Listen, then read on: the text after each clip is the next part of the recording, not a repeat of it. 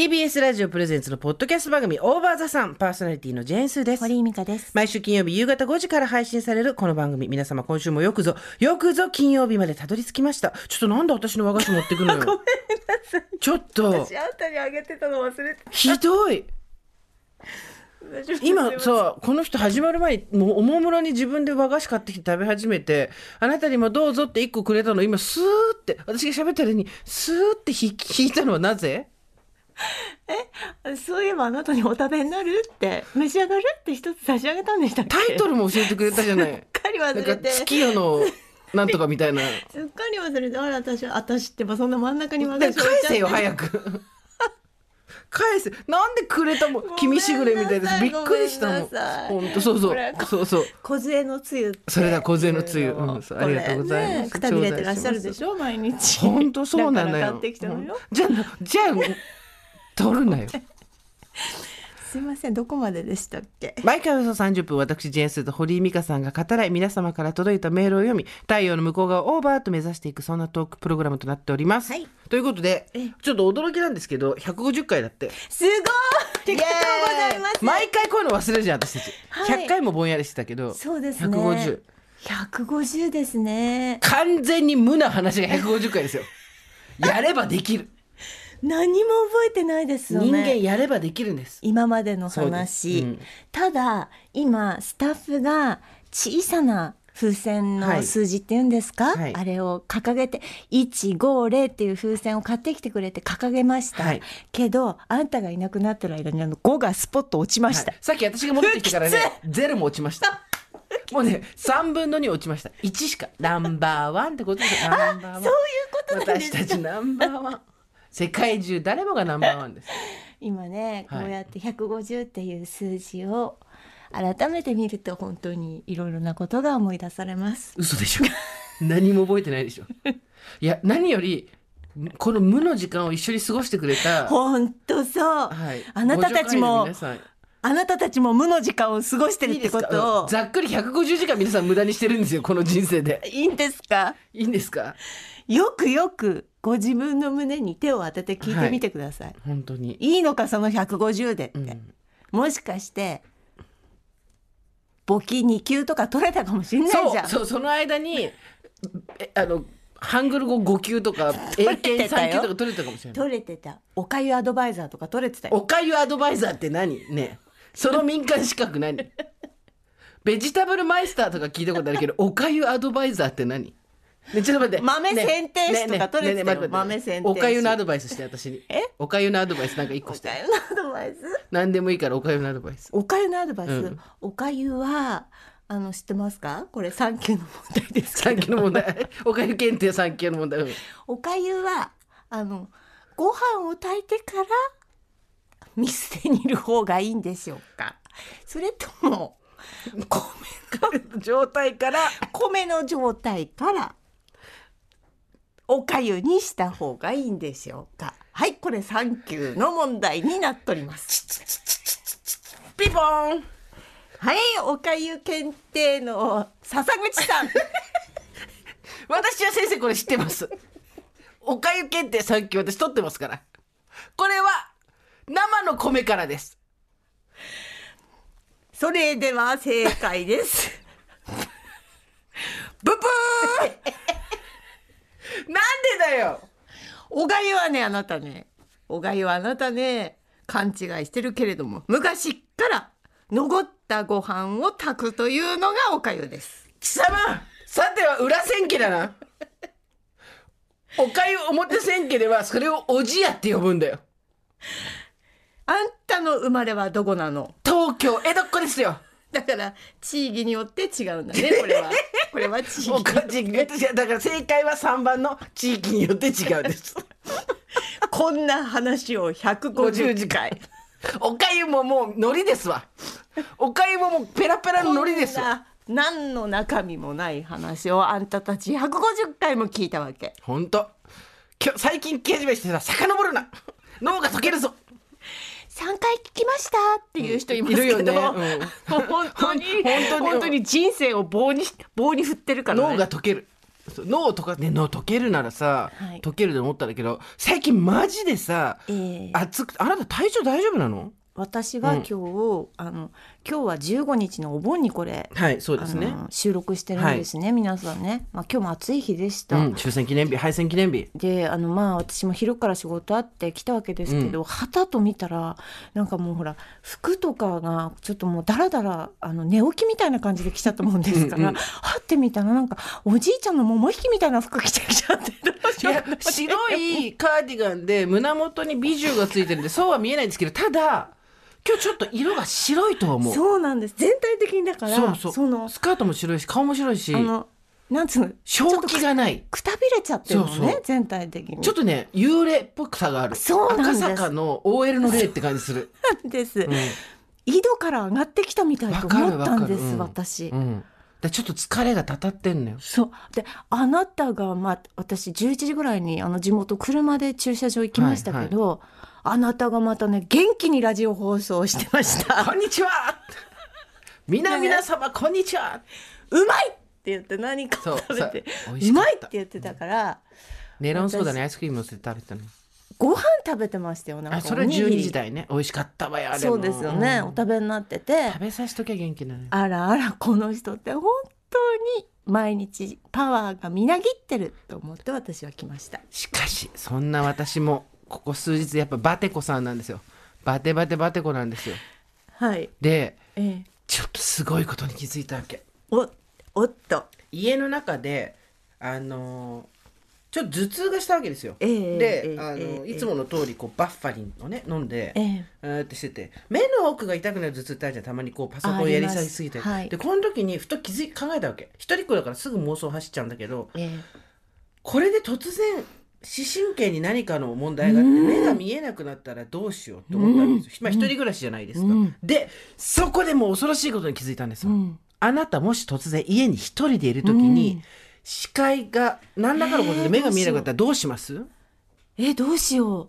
まず道路に出るダメなやつじゃん。なんで？バーンって引かれるんでしょ、ね、てさ。ホラー映画で一番最初に死ぬやつじゃん。えだってさ誰かの目に触れないとそのまま死んでいくんだよ家族が来るまで。なんかもうもう生き絶え絶えの寸前まで。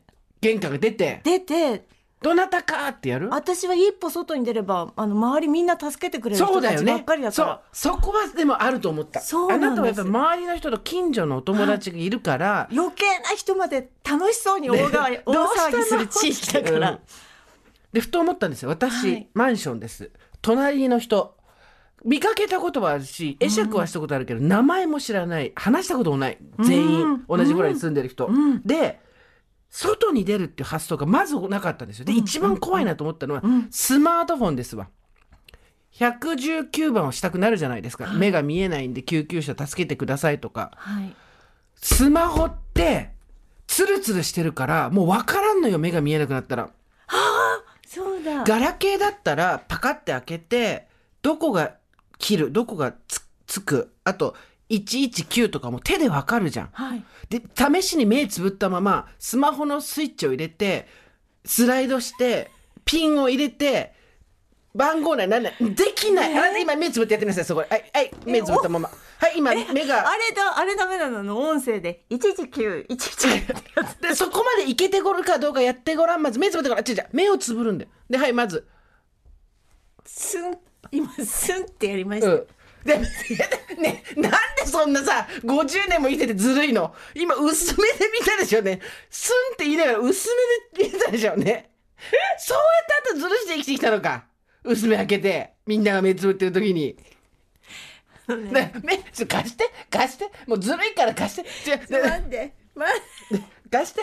まず、まず、これスイッチを切るわけですわ。ね。で、ここで何にもない状態なの。んで、はい、この状態で目つぶって、ん電話まで行けますか？目つぶって。はい。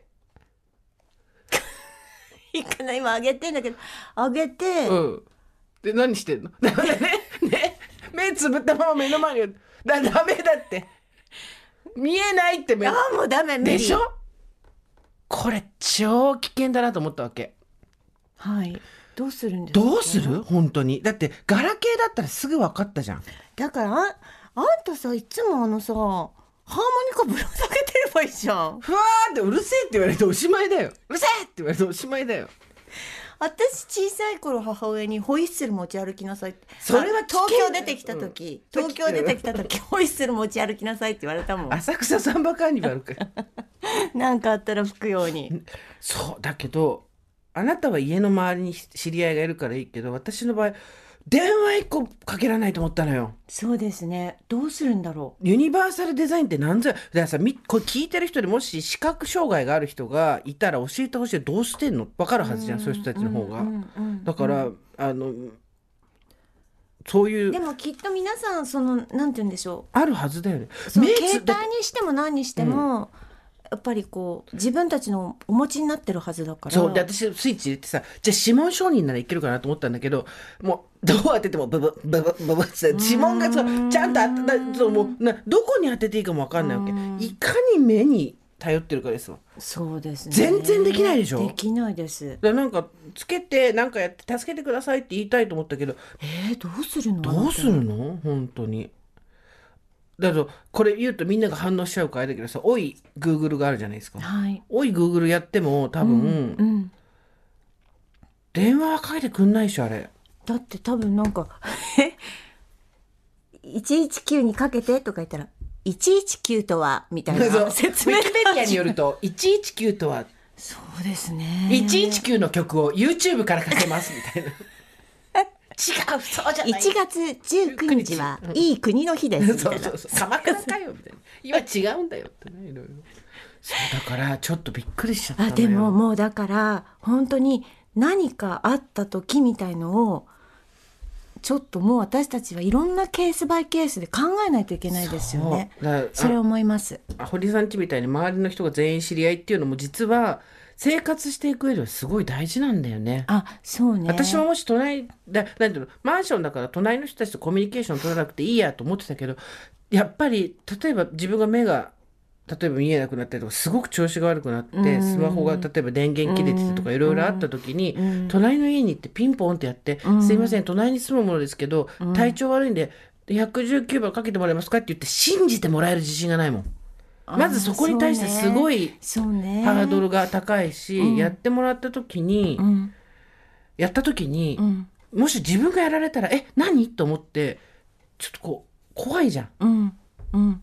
えなんか新手のうん。なんかみたいな、隣の人だっていう確信ないしみたいなさ、うん。なっちゃうなと思ったの。いや。エレベーターに乗って下に降りることさえままならないよ。自分が上のボタンを押してるのか下のボタンを押してるのかも分かんないし。もう本当に一瞬とかなんか本当何分間でどんどんどんどんって感じだと思いますよそう具合が悪くなっていったらそこでもう一個思ったんですよ。最近さ、なんていうんだっけ、オートロックのマンションとかあるじゃん。はいはいあれって救急車とか呼んだ時に、もし呼んだ方が体調悪かったら、どうやって入ってきてくれるの、えー、えー、特殊技能あるでしょあの人たち。ないでしょ救急の人たちって。えー、なんか開けるなんかジャッキみたいの持ってるいやいやいや、それど泥棒や。開けるジャッキを持ってエレるんだベーターのあのそう。あのみんなの。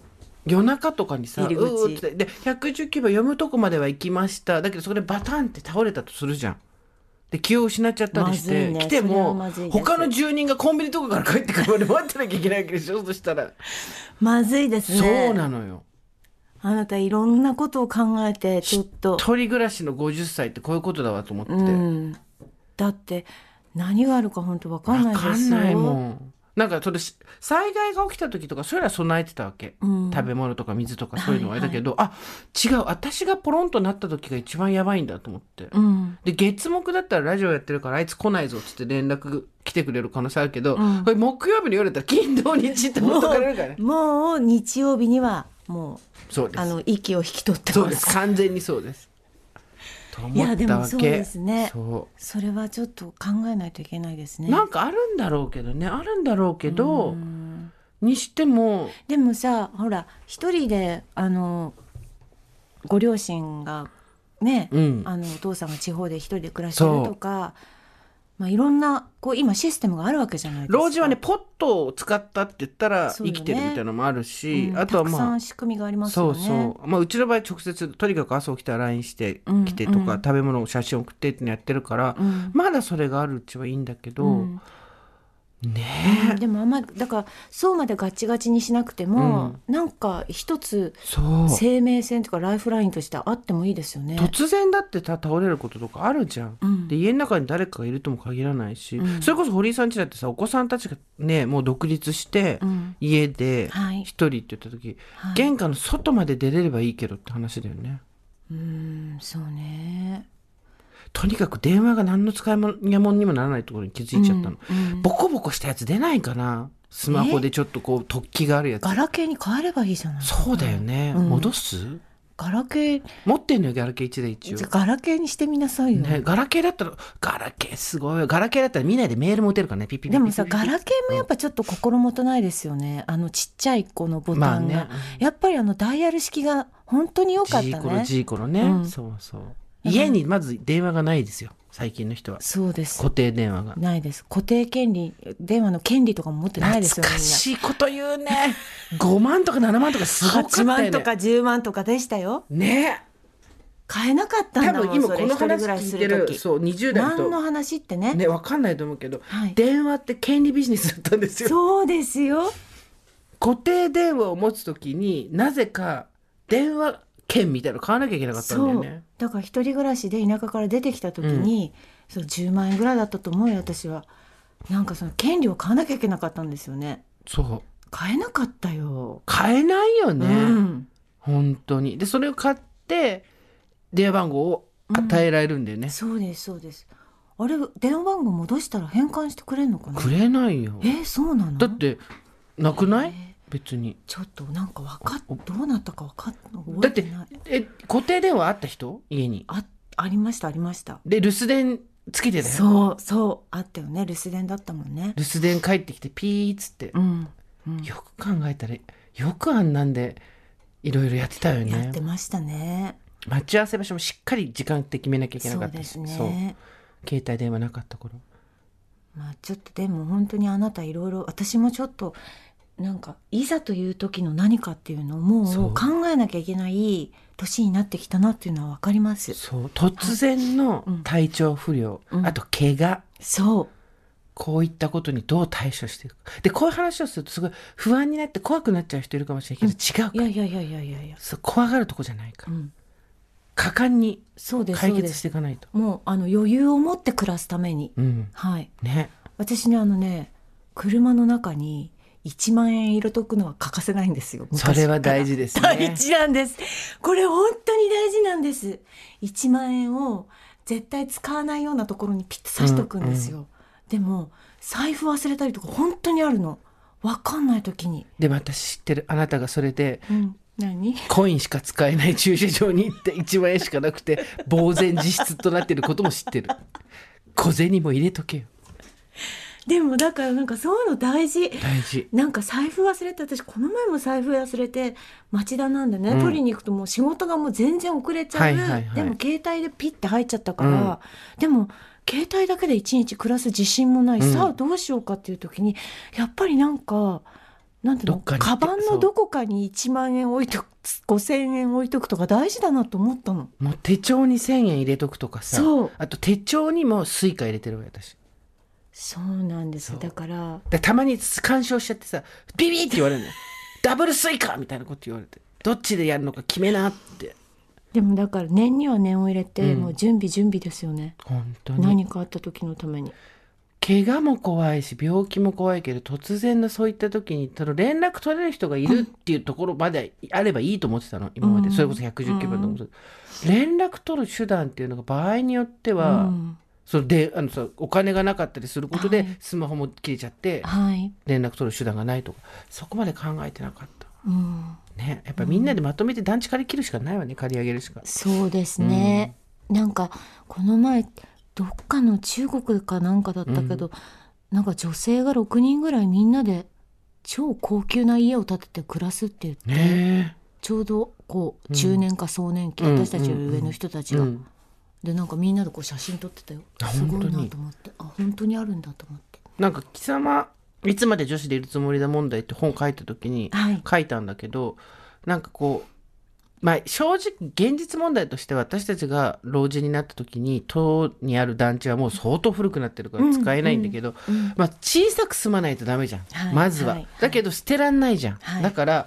とにかくものすごい大量のストレージがある団地っていうのがなきゃダメだなと思ったわけ、うんうん。実際に暮らしてるところは小さくて40平米ぐらいで暮らせたら多分ベストなのよ。3040ぐらいで。で、えーただ荷物は捨てられないから下のストレージにとりあえず入れて、うん。あの死んだらそれ全部もう捨てていいっていう契約書書いて、うん。でなんかこう隣近所別に交流したい人はすればいいししたくない人はしなきゃいいし、うんうんうんでうんあのあそこでうん。下でさ公民館みたいなことでネットフリックスずっと見てればいいじゃん。うんうん。でもあなたもなんか前からそのちょっとした構想うん。よくお話になりますけど、でもなんか実現してもいいかもね。ね。だうん。まあ男どうするからね。え？男どうするからね、うーん。おまあ。のおばさん団地にしたいからさ、うん。ああなるほどね。そう。うん。男が旦那がいるっていう人も別荘感覚で入ってきてほしいじゃんいいと思いますよ。そうだよね。はいはいはい。うん。自由に借りて、う。ん。そうね。うん。その辺のこう女子寮じゃないけどさ。うんあど馬場寮がどうなってるかっていうのねなんかマンスリー感覚でいいじゃない。そうねアパホテルのマンスリーか、うんなんかねそんな感じで。なんかまあでも実際問題拠点まあ誰かとずっと一緒に暮らすのも結構きついじゃんはいはいはい。だから本当マンスリーとかウィークリーでちょっと逃げられるとこがあるといいんだよね。うんまあ、ね前話したじゃん2拠点の話してたじゃん。うんうんうんだってそれこそさ150回やって 一つも覚えてない中で一個だけなんかすごい覚えてるのがほら妄想みたいなのでさ、はい自分が住んでるマンションの部屋の隣をはい誰にも言わずに借りて、はい。そこで暮らすみたいなこと言ってた人いたじゃん。はいはい。あれすごいたまに思い出すんだよね。うんこう全部こういらないってなってうん一人だけでシュッと入るところがさ。あったらいいじゃない。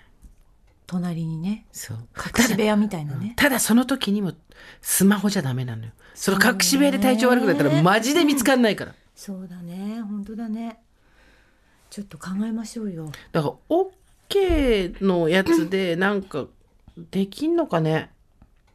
何？オッケーのやつ？うん、ほら何？OK なんとかのやつあるじゃん。言っちゃダメだよ。言うとこれ反応しちゃうからみんなが聞いてるやつが。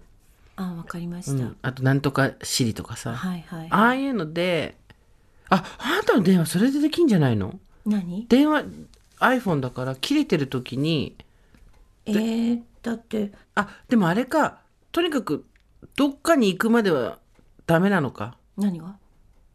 その指紋承認だのピンだの入れないと立ち上がんないでしょ、パソコンと一緒で。うん、ちょっと私もねこの携帯長らくお付き合ってるんですけどまだよく扱い方が分かってない iPhone いくつなの？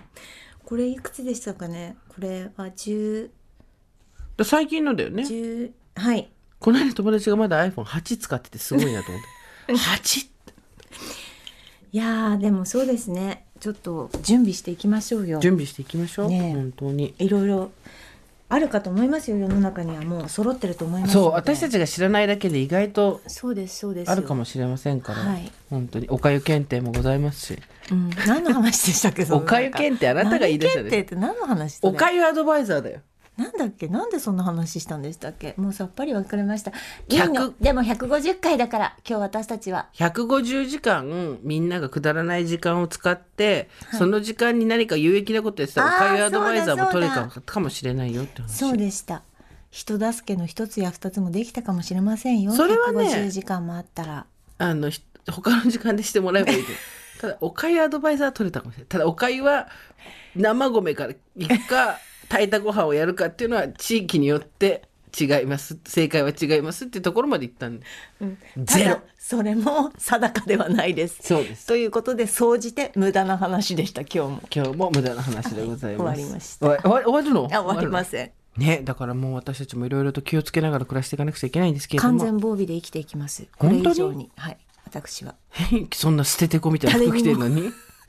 誰にも助けは求めませんそんなわけじゃないちご助会って何じゃそうでした ごめんなさい私の好きなものメールたくさんいただいておりますので今日もちょっと紹介させてくださいすさん、堀さん、おはこんばんちは。35歳、自分をおばちゃんと呼ぶのに慣れてきた春夏秋秋と申します。冬が嫌いなんです。だって。春夏、秋、秋なんだね。うん私の好きなもの、皆さんの話を聞いていて、じわじわと自分の気持ちも表現したくなり、初めてメールさせていただきました。私はアルバムやホームビデオが好きです。小学生の頃から家にあるアルバムや父が撮ってくれたビデオを見るのが好きで、はい休みの日に引っ張り出しては一人で眺めていましたお。これは何の時？この時はどうしたの？と父や母に質問しながら自分も覚えていない小さい頃の楽しい思い出を追体験していく感覚がとても心地よかったんだと思います。大人っぽいね。学校にうまく馴染めず集団生活を辛いと感じることが多かったので自分は家族に愛されている家には自分の居場所があると無意識に安心を求めていたのかもしれません。私が特に好きなビデオはディズニーランドでメリーゴーランドに乗っている私を最初から最後まで撮り続けている映像です。ええ30年前のホームビデオは今と違って撮影する人はとても小さな画面に白黒で映った映像を見ながら撮影していたそうです。運動会などの行事では子供がどこにいるか画面越しに見つけるのがとても難しかったそうです。メリーゴーランドに乗って娘が目の前を通るときに録画をオンにして、通り過ぎたらオフにしてと途切れ途切れの映像。正直とても見づらいです。ビデオの編集なんてなくて撮ったままが残る時代でしたからね、うん。子供の頃は同じ映像の繰り返しに「お父さんビデオ撮るの下手」と笑っていたのですが、大人になってから気づいたのは写真やビデオは写っている人より撮っている人が写っているということでした、見づらい画面越しに一瞬だけ通る娘をひたすら撮り続ける父。そこに父の優しさや不器用さがそのまま残っているようで私の宝物になりました、すべて VHS のビデオで残っているので、現役のビデオデッキが壊れたらきちんと DVD にダビングしてもらって、私がずっと持っていようと思います。今は結婚して3歳の息子を育てています。息子のアルバム作りが趣味です。いつか息子と一緒に、この写真の時はこうだったんだよと笑いながらおしゃべりできたら幸せだなと思っています。長文失礼いたしました。おばさんになるとあちこち不調が出てきますね。皆さんはどうぞご自愛ください。そう今のこう溢れてるこの動画ともまた違って昔ってさなんかその一本を撮るのにねわしらの時代8ミリですわ。そうだねあの映写するための布みたいなのを家の中に幕を下ろして、はいはいもうい一世一代の映写大会ですよ。そうですねカタカタカタカタカタってあるようちにも。どっか行っちゃったけどね多分。うんだからなんかあの時ってやっぱそう撮る人の気持ちも入ってたしねちゃんとね。うん、うん、ねいや昔のそそのビデオとか写真とかってやっぱりなんかふっと見るとねいろいろ思い出しますよねう。親が若い時のとか見るとね、うんうんうんそう思うことあるよね。ね。私でもねすごい覚えてるの。父親とさえーっと、二人残されてるじゃん。で母親が二十何年前に死んで26年前かに死んでださ親がと一緒に暮らした時間よりも母親と一緒に暮らした時間よりも母親なしの人生の方が長くなっちゃったのよ私。うん。ねえうん。あっという間なんだけどさ。うん。でまあその時父親とものすごい関係値が悪かったわけ。本当にお前を刺して私も死ぬみたいな状態だったから。うん。で実家を撤収するのに父親が何もしないでずっとソファに座って、うん。私ばっかり汗かきながら8月でした我は、うん。あの片付けで友達も呼んできてってやって何もしないでずっとソファに寝っ転がっててさ。もうこいつ本当にと思ってたけどで家のアルバムとかもすごい量あったわけよ。うん。父親が若い時母親のなんとかなんとか。であってこれどうしようかなと思って。もうさその時なんてさ父親なんてもう本当にムカついてたから、うん。なんかそのアルバムによってもちろん私と母親が写ってる写真っていうのは全部当たり前のように撮っておいて、うん。重複してるとこは捨てたけど、うん。で父親がメインに写ってるアルバムもあったわけよ。父親の若い頃とか父親が結婚してからだけどまあなんだろうね。あのああいう時ってよくわかんない写真いっぱいあるじゃん。うん。ご飯食べてるはいとことはいはいかなんとかみたいな、友達と会ってるとこみたいなのあって。でいろいろあってさこれをさ一回ゴミ箱に捨てたんだよね全部、うん。ふざけんなのいらねえよと思って捨てたんだけど、ちょっとすっごい腹立ってたし頭にきてたしあれだったんだけどちょっと経ってからあこれ多分後々後悔する可能性ビレゾンだなと思って、うん。ミリぐらいあるなと思って、うんうん。あの時捨ててしまった自分みたいのを責めることあるなと思って。全完全に保身で、うん。それねゴミ箱からね夜にこうやって戻してきたの覚えてる、はいはいはい。でも今となってはそれどこ行っちゃったのか覚えてないんだけど、まあ、うん。どっかにあるんだと思うけど、なんかねそうありますよ。家族の写真っていうのを一回捨ててそうだね。やっぱりこうえこれはダメだなと思っていやなかなか捨てられないですよ。なんか魂も思い出もそこにこうギュッと詰まってるから。ビデオでさこれさメリーゴーランドがさぐるーっと回ってくる、撮っときゃいいじゃん定点で。ぐるーっと回ってくるのって一瞬なんだ、うん。でもやっぱもったいないからみたいな感じで、ね。来たらすぐ録画して。だ,、から多分見てると右から左右から左っていうのがずっと子供がさ 右から左メリーゴーランド右から左右から左がずっとあるわけでしょ。愛だ愛情があるよね。愛だね愛だよね不器用さっていうので愛は際立つけれども。いやーいい話ですね。ね。だからまあいろんな思い出が家族とある人もいるしふざけんなっていう人もたくさんいると思うんですけどね、なかなかこう親とか家族ってのは難しいわな、ね。うん。なんかどうしてもやっぱりこう距離が近い分。そうなのよ。ね。全部こうあらわになりますからあ感情が。らなりますね。はい。うん。さあこちらでございます、おばさんネーム愛されゆるふわマッセルと申します。54歳です。どうもどうも最近大場座さんを聞き始めた初心者ですが一発でハマってしまいました。ま。お二人のパンチのあるトークを毎日浴びまくってパワーチャージさせてもらって。パンチのあるトークをごめんなさい。私はがこれを好きな理由、うん。それはお休みの日の昼寝です。いいね昼寝と申しましてもソファーで数十分うたた寝というレベルではなくなく。今日は昼寝をするぞと決めたらその日は朝から計画的に昼寝のタイミングに合わせてスケジュールを調整。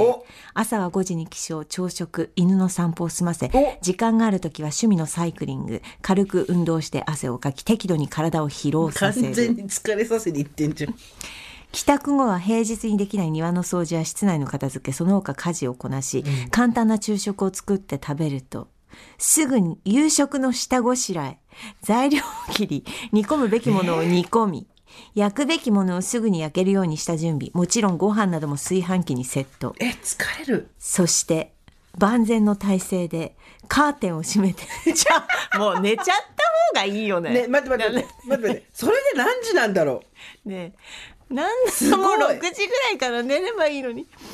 そして万全の体勢でカーテンを閉めて暗くした自室のベッドに潜り込み2時間近く極上の睡眠を貪ります。う2時間すごいね。2時間以上寝るとさすがに夜の寝つきが悪くなる当たり前だよ直前にコーヒーなどのカフェインを摂取しておきます、うん。カフェインの利尿効果でトイレに行きたくなって目覚めるので2時間程度で自然に覚醒。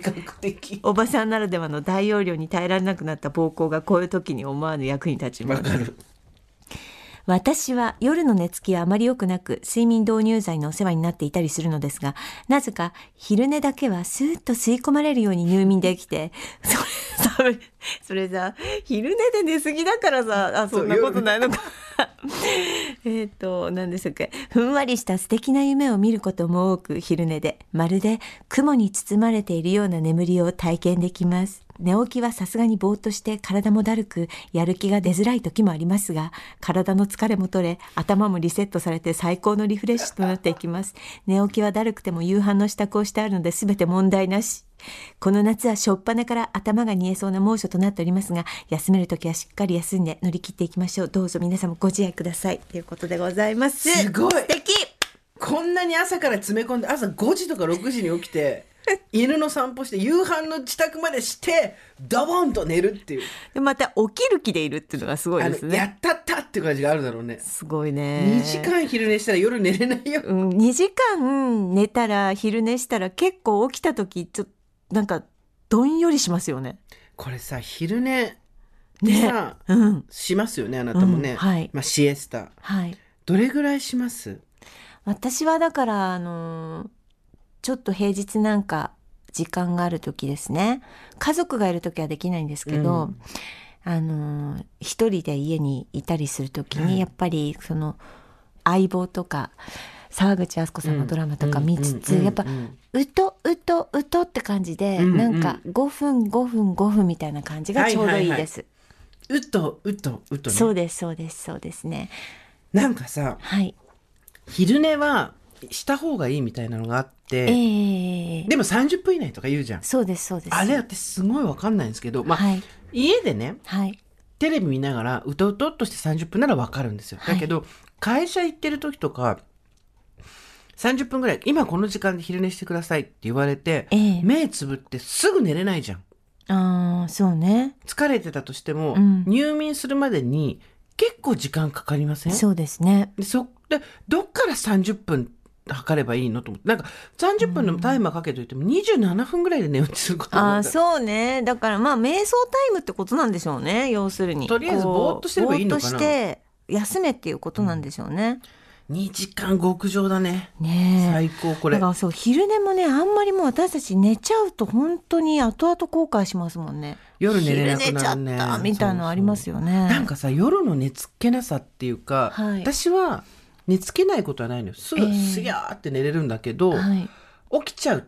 中途覚醒がすごく多いから、うーん。い子供の頃からそうなんだけど、うん。だからもうどうにもなんないと思うんだけど、うん。年取るとよりそれが激しくなってきて、うん。でその時にすごい腹立つわけ。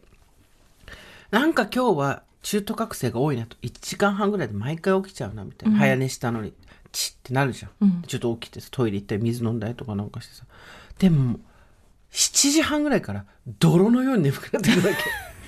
もうさうまくできてます起ねきなきゃいけないんですよ、うん。そこからは。うん。でそこからものすごいもうなんか多分そこからぶっ通して4時間ぐらい寝れるだろうな56時間寝れるだろうなっていうぐらいの眠気がうわーってくるんだけど、まあ、もちろん起きなきゃいけないわけじゃないですか、1時間で、うん。うん。うん。1時間とか30分で。はい。その時にシーッと思うね毎回いやそうあのそう眠りもそうですよ。私私はあのショートスリーパーなんで、うん。本当に1時とか2時とかに寝て朝45 4時とか5時とかに起きるみたいな感じなんですけど、うんうん。まあだから2秒ぐらいです感覚で言うと。ってね。そう。途中起きることはない？ない。あでもそしたらすごく睡眠が深いんだろうね。うんそうかもしれないですね、途中だよ家実家にいた頃さ親がさ、うん。夜中早く寝る割にすげえと起きてトイレ行くから。なんなんだあいつらと思ってたけど。年取るとそうなってくるじゃん。似てきましたね。えでも夜中にじゃあトイレ起きたりしないんだそんないに？です、素晴らしい。それはすごい。値千金だわ。うん、でも本当にだから 2, 2秒の感覚ですよ。なんか寝たと思ったらもパチって？うそう朝って感じです。目覚ましかける？昔かけないです。すごはい。なんならだから5時45分の猛査点い出た。もううるさいよもうサテライト野郎だよあんた。もうさて見てパッと見て。うちあの旦那も見てるんで、うん。もう旦那なんかもう5時半ぐらいからもう5時ぐらいからゾワゾワしてるんでなんか。ガッシャンガッシャン。ょそわそわでしょ。ゾワゾワしないでしょ。ガッシャンガッシャン下でやってるんで、でなんかこうそうですそうです。はい。あのさ寝る時ってええ。たまたまじゅ早く寝ちゃうとかいうことはないの？すごい疲れあて今日11時ぐらい疲れてて10時ぐいらいにソファーでうとっとしてもやっぱ12時ぐらいに目覚めちゃう。で一回起きる。一回起きて、うん。そっからそっからまたなんかごちゃごちゃして寝直すって感じですか、でもそっからちゃんとベッドに入ったら朝まで目覚めないんだ。そうなんですよ。それは素晴らしいよ。うん。多分中途覚醒で寝た気がしない中年すごいたくさんいると思ういよるでしょうね、まあでもその2時に寝て5時に起きてみたいなのがいいのかどうかはちょっと分かんないですけど、そうですね。はい。おすすめできるかどうかはちょっと分かんないけど、ね2時間の昼寝と私この2時間の昼寝は昼寝の時間よりもそこまでにピタッと予定が全部い終わった時の快気持ちいいね。気持ちいいですね。心置きなく眠れるじゃないですか。もはい。う夕飯の支度ね支度もできてってことですから。だから4時ぐらいでしょ多分寝るの3時とか。うん。2時3時じゃない、うだよね、んだとそっから2時間寝てごらんなさいよ。あな夜寝れない、ね、9時10時まで行っちゃいますけどね、ね。はい。ちょっと皆さんの睡眠事情も聞きたいね。あそうですね。はい、ね。どうやねあの別にこれ何のタイアップとかでもないんですけど、ええええなんつうの？あの。何時ぐらいに寝てどんな感じで朝目覚めるか。トイレに何回行くか悪夢を見るうなされる、あのそうね首が凝る、私。うん、いろいあるでしょそういろいろありますよね。本当に、はい。教えていただけたらまうん。たシェアできますから、うん、ね。ジェーンスーと堀井美香のオーバーザさん。さあ、この空気かき混ぜたいにもたくさんメールいただいております。ありがとうございあります。がとうございます。空気をデザインする会社、カドーさんとのコラボ企画でございます。CADO でカドーでございます。おしゃれでスタイリッシュなカドーのサーキュレーターがスタジオの空気をかき混ぜてくれるように、ご助会員のかき混ぜたい空気を紹介していきましょう。では、お願いします。今回メールをいただいたのは、おばさんネームヨーヨーさんです。スーさん、ミカさん、おはこんばんちは。初回から拝聴している岩手のおばさんネームヨーヨー44歳です。ヨーヨー44。はい。ヨーが多いね。ミカさん、先日秋田市駅、セリオンタワーに登ってまいりました。敵。えー、この空気かき混ぜたい。はい。エピソード。まさに、昨日のお墓参り中に巻き起こりました。はい。あ、どちらの方ですか？はいこ。の方はですね、はい。えー東北の方ですね。はい岩手の方です、ね。岩手の方。はいはい。この空気かき混ぜたい。このエピソードはまさに、昨日の墓参り中に巻き起こりました。うちのおしゃべりな父74もお寺に着いた駐車場で、近所の市議会議員さんの息子さん過去30代入ったぐらいと、久しぶりに再会。彼は最近結婚したかなという感じ。会った途端に、まだわらしはと急に話して、息子さんはまだでーと言ったら、早くわらし作れじゃと悪気もなくうるさい父。言われた若者は気まずそうだし、こちらとしては何も知らない外野に言われるの嫌だろうなと思ったし、うちの父のデリカシーのなさにがっくし、もうこの空気かき混ぜたいとお寺の駐車場で思ったのでした。えー台風接近でお天気も落ち着かない日々ですが、酷暑の夏、お体ご自愛くださいませ。ということでありがとうございます。はい。あるねこと言うなっていう時ありますね。結婚はまだ子供はまだ、はいで一人生まれたら二人目まだってあるでしょ、えーいつ終わんの？わかんない。お孫さんはみたいなね、永遠に続きますね。そうなんだ子孫繁栄しないとやばいやつだどうなんでしょうかね。でも私多分パッと見が怖いからかそんな言われなかったことはないけど言われたことがないわけじゃないけどでもなんかね、田舎に帰るとまだ若干こう親戚同士ではやり合いますけど、うんうん人にはもう言わなくなってきましたね。だんだんね。うんうん。うん。東京だともうほほぼ聞かないじゃないですか。うんうんうん。うんね。うんそうそう。だからでもたまにさ、うん。自分が結婚してないのを棚にあげてさ、うん。もちろん結婚はとか、うん。早く結婚しなさいとか言わないよ。当たり前だけど、だけどなんかあご家族と一緒にみたいなこうなんて言うんだろう。自分と同世代の人だったりすると自分の中でも独身の可能性っていうのをやがや下げてるところがあるんだよね。自分が独身にもかかわらず。会話とかで、あ、うん。この人独身なんだ。なんかなんとなく家族がいると勝手に思っちゃってるところも自分であったりして、あいあ自分のこと棚にあげすぎじゃん私と思って、うん。ちょっと空気かき混ぜたくなるような時ございますけれども、はい。これ親っていうのはきついよね。そうですね。お何言ってんだよ頼むよって。いうねね、もうだからな子供がどうとか結婚がどうとか、うん。そういうなんかプライベートなことはもう本当に言わない方がいいですよね。そう、ね。そうです。昔はね政治とか宗教とかなんとかって言わない方がいいって言いましたけど会話の中で、今はもうあのーライフ計画そういうことそういうこと。人生計画で口を出さない。つくん出さない出さない、はい。ね。ね。でもう出されたらかき混ぜていく。かき混ぜて、ドーンと。何でかき混ぜるんですか？カードのサーキュレーターに決まってるじゃないですか。持ち歩いて。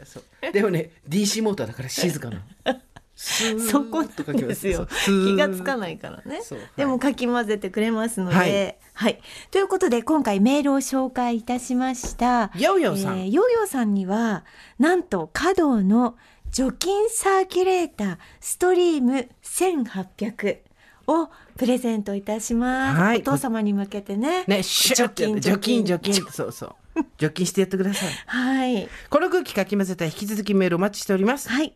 メールは over.tbs.co.jp までです。お名前、郵便番号、住所も忘れずにお願いいたします。そして、次回もあるんですが、次回採用された方には、スティック型ヘアドライヤー、バトンをプレゼントいたします。はい加藤の小出さんからあの商品紹介の短いメールが届いてます。わかりました。本日ご紹介するのは、スティック型ヘアドライヤー、バトンです。パワフルな風なのにコンパクトなのが特徴です。重さなんと 298g。軽い。リレー競技のバトンのサイズ感で作られた新しいドライヤー、ぜひお試しください。ということで今あるんですが、はい。これ軽いんですよね。そう。298だから、まあうん。ちょっと多めにひき肉買った時の感じだよ。そうそうですね。300のひき肉ぐらいの感じ。そうね。ちっちゃい紙パックのジュース買ったぐらいの感じですよね。で持つと、うん。てだから本当にマジでリレーのバトンぐらいの太さなわけ。いやだからこのタイプが本当なかった。今あの T 字じゃん。そう。普通ドライヤーって。あれなんて言うんですか？くちばしの部分。なんて言うんでしたっけ？T ハンドルじゃない？なんだっけ？ノーズ。うん。ノーズがついてるから全部こう重いじゃないですか。だおっち！すごいそうこれ何が驚きって、ね、風量がすごいんですよ。軽くて風量がすごい。風ふんわりくるかと思いきやガシガシ乾かすやる気満々のドライヤーでございますが。小出さんのお母さんも使ってんだって。あそうですか、これ何がいいって一番いいのは、まあ、我々くるくるドライヤー世代じゃないですか、はい。だからこの形は使ったことあるんですよ全然、ええでただこの形のものって風量が弱いと思ってるじゃないですか、ええ。くるくるドライヤー世代としては、だけどはい風量が強いのが一つと。あとこうなんもないじゃん。バトンの形だから、ええだからしまう時超楽。そうですね。あのさドライヤーってあの T のせいでさ ダカダカダカダカ。置き場所もね困りますし置き場所なんか引っ掛けたりとかいろいろさ、はい困るじゃん、だけどはい。これは持ち運びがすごい楽なのと、うん。あとくるくるドライヤーじゃないけどあのブラシもついてるのと、うん。まああの容器あなんていうの？持ち運べる。そう、はい。あの私たちが縦笛の入れてた袋みたいなのついてるから。縦笛の袋自分で作った。縦笛感覚で。縦笛観客でそう。気軽に吹ける。かねえし。学校や学校や職場に持っててきますね。行って。旅行とかね。そうですそう。ですよ。なんて言ったってあのひき肉ぐらいですからね。そう。ひき肉1パックぐらいですで加藤さんだからまあおしゃれなのは鉄板というかはい。鉄則っていうかね、シルバーとねホワイトがありますからね、はい。これをなんと次回はプレゼントだって。すごいね。かき混ぜてった方がいいね空気ね。いろんなものかき混ぜます、本当によろしくお願いします、はい。というわけで皆さんからのメールお待ちしています。ジェーンスーと堀井美香のオーバーザさん。そんなところで今週はっつってはい。お知らせがあるんだよ最後あそうなんです。150回ですから。150回ですからどうしますかっていう話なんですよね。じゃあ堀さんの方からやだやだ。何？あなたからおっしゃって。お願いします。もう2024年の話したらもう鬼が笑うぞ。やだやだ。あなたからおっしゃって。では私から失礼して。はい。嬉しいおお知らせがあります。皆さんにとって嬉しいかどうかは分かりません、はい。なんと！なんと！2024年。お前も言うんかい言うんかいどっちだ？なんと2024年1月に LINE キューブ渋谷にてイベント開催が決定しました。LINE キューブ渋谷ってどこと思ったあなた。渋公です。渋谷公会堂。その後 CC レモンホールとかいろいろ名前変わりましたが今は LINE キューブ渋谷。はい。渋港でイベントをみんなで集まろうっていうイベントを久しぶりにやりますよ。あの寒い冬にやりたいなと思ってます。しかもはい。開催日がはい。1月はい。26日といい日。1月27日の 2days 渋港 2days ぶち上がりますよねこれねすごいですね。ゲイは何もないが、はい。渋港 2days っつったらあんた売れっ子のバンドだよ。そうです。パチパチの表紙だよ。そうです。あの最近お仕事したとあるちょっとイケてるあのなんかライブとかやってるはいはい。アーティストの人が、はい。あの全国ツアーの最後を渋港でやりますって言ってました。そういうことですよね、はい。ジュンスカイウォーカーズってことですよ私たち。そうでしたジュンスカイかかバツとかカッコとかいろいろそう表記が難しいんですけどね、はい。ジュンスカってことですよ。歩いて行こうってことですよ、ね。うん。はい。やばくない？タイトルまで決めてないんだね。何がまずいかっていうと、うん。何がまずいかっていうと、まあ、あの私たちが何もやることがないっていう話ですね。がない。そうですね。ゲイがない。だからこれから考えます。ちょっとこっから揉ませてください。2days 皆さんをお迎えするにあたってどんなことしたら皆さんが本当にあったかい気持ちになって、さあこれから30年頑張って生きていこうみたいな気持ちになるのか。今超思いつきで喋ってる。けどめっちゃ渋港でジュンスカのライブみたい。いや超見たい。ロンティー来たい。あのオーバーザさんのロンティー来だからあれ用に作ったんじゃないのよっちゃんが。っちゃんが？私たちの脳を読んで。であのインスタのアルゴリズムみたいな感じで。あの痩せたいなと思ったらあのダイエットのやつが出てくるあの不思議なアルゴリズムみたいなもんで。あのバンド T シャツみたいなやつロンティー、あったじゃないですか。ね。はい。でもあの本当にあのーこれから準備しますので、はい。どう何にもか決まってません。ごめんなさい。どうまだ。か皆様ぜひぜひ1月26、27、あのー開けといてください、来てください。ツーデイズですから、秋川さんに絶対来てもらいたい。本当だよね。だってさ、はい。希望のスース今回もしかしたら歌えるかもしれないみんなと一緒に。そうですそうです。この前はね、うん。読書という形でしたけれども今回はあのメインパートを皆さんに歌ってもらってあの いやいやいや。今勝手に言ってますけどあのまだバミってないってそうそういう。状況なんですけど秋川さんに来ていただきたいんですそう、はい。やっぱりここはで希望のスースをみんなで歌うっていう夢がある、そうなんです。これを歌える武蔵野の誉れは高く。なんかハモりましょう秋川さんが下パート。私たちがメインパートで私たちが気持ちよくなるっていうあの合唱したいです。いやーすごい。そう。渋港 2days はい。ね。うん。どうしますかね。何す、私やっぱね、うんゲーム持ってないじゃないですか、うん、今から体得できる芸ってないの？あなた何やりたい？の腹話術みたいなことですか？腹話術ね。言いたいこと言わせるやつでしょ？それで、膝に乗せた人間に毒舌吐かせるやつでしょ？ねえ毒吐き毒吐き。や新しい手法を手に入れたっていう。私じゃないですよ。パクパクパクパクって。私は言ってないです。でもこの人が言ってるんですっていう。あこういうのいいですね。ねえそれやりましょうか。はい。ちょっと待ってください。ぶつ切りですねイベントが。秋川さんが歌っ待ってください。2days なんですよ。とりあえず2日抑えちゃったんです、私たち。そうなんですそうなんです。でだから要するに2時間2時間みたいなことじゃないですか、はい。4時間なんかやらなきゃいけないんですけどで腹話術で2時間無理ですよね。そうですね。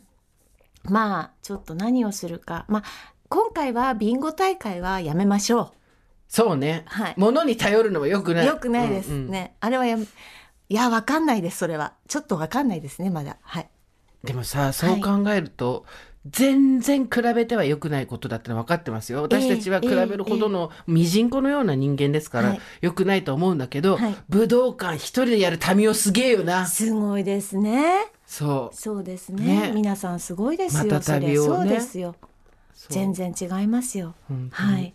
とあのこれは LINE キューブ渋谷でやるんですけれども、はい。えっとだからタイトルっていうんですか？そのそうね。チケットチケットセンターにタイトル入れなきゃいイけないねベントの名前うん。をやっぱり決めないといけないわけじゃないですか、はい。どういうのがいいんですか？渋港渋港っていうカタカナ入れたいね。渋港渋渋港 2days って全部カタカナで。渋港っていうことですそうね渋港 2days はあでもなんかすごいフェス感あります。うん、はい。ちょっと。冬フェス感ありますね万博みたいですね万万博？博うん。ばお万博っておばさんおばさんがやるからお万博でね。おいおい。あのおいおいくしく今今も分万博ってすごいあのセンシティブなワードだぞ。そうですね。くしくも今ちょっと痛々しいところに触れてしまいましたけれども、はしかしまあなんていうんですか軽めのリハっていうんですかね。軽めのリハ。はい。軽めのリハとして、はいおおば万博おばさんがやる万博だからお万博はい。渋港 2days のお万渋渋港渋港冬フェス。お万博なん ですかね。まあちょっと考え考ましょうそれはね。そうそうそう。あてかタイトルもそうだけどやることも考えてまあ一応私たちの頭の中にこういうことをやりたいなっていうぼんやりしたものはあるんですけどそれがはい。実現可能なのか、そうですね。うん、本当にはい。私は単純に客席でうん。ジュンスカとかプリプリが見たい。特攻入れたい、ね高いから高いからね。本当高いから、本当にね見てよこの150回の風船だってさ。安っ。これあのたあのフライングタイガーとかで売ってるやつだよね。落ちたからねさっき。そう。こ両面テープでピッて止めてるだけそうです。でね50会員の皆さんと何か一緒にやりたいなと思ってますんで2627日は開けといてください。うよろし1くお願月です。いします2024年ですのではい、さあというわけで1月26日金曜日そしてあそうか。27日土曜日の 2days です。はい、地方の方は宿を押さえてくださいそうですそうです。でもなんかね。いろいろね楽しいことができるといいねねちょっとこれからいろいろ作っていきましょう。はい、あのー番組の中で、えーいろいろと決まったらお伝えしていきます、はいうん。チケットはね多分ね10月ぐらいにはなんか言えるかもってた。だからそれまでやること決めないとね。そうですね。そう。はい。なんででございます。なんか情報はいろいろと番組の SNS などで発信していきますので、はい。よろしくお願いします。で本日は、えーはい。18日金曜日なんですけどこれあの配信してる日はい。は夜の8時からインスタライブもやりますので、はい、もうちょっと定例会と題してそうそうそうそのその日に向けてそう。やっていこうかなと。はい。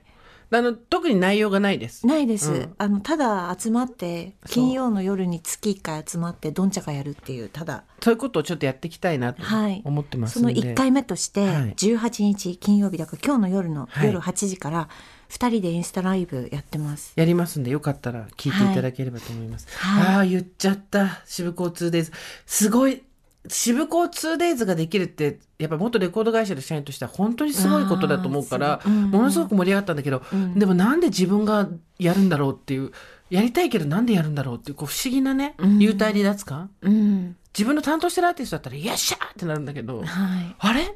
なぜ板の上に私が立つ？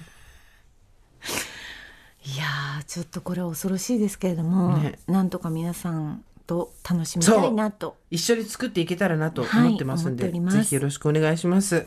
といったところで今回はここまでにしておきましょう。オーバーザさんでは皆様からのメッセージをお待ちしております。送り先は番組メールアドレス、over.tbs.co.jp、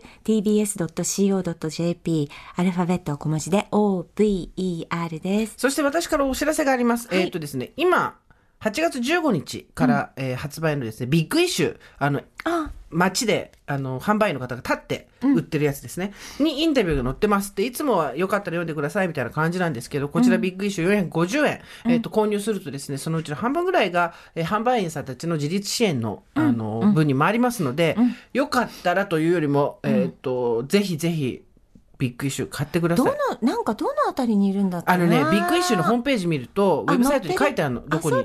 北海道からあの南は九州かな、まあ、場所によっては全然置いてるとこ少ない、でも通販で買うよりも店頭、店頭っていうか、間違えた、販売員さんから買ってもらった方がいいんだけど、そうよね。そうなんかその場所によっている時といない時とかあったあるからね。りするか、そういろいら、ろ難しいんだけど、はい。えっ、とビッグイシュー売ってる場所っていうのは家の近所とか仕事場の近所であるかちょっと調べてもらって、えっ、と買ったことないっていう人もいると思うんですけど、あの頭の上にこうビッグイシュー掲げてる人にすいません一冊くださいって言えば普通に買えます。表紙はフジコ・ヘミングさんですので、えーよかったらぜひぜひ、うん、ビッグイッシュのインタビュー読んでく買って読んでください。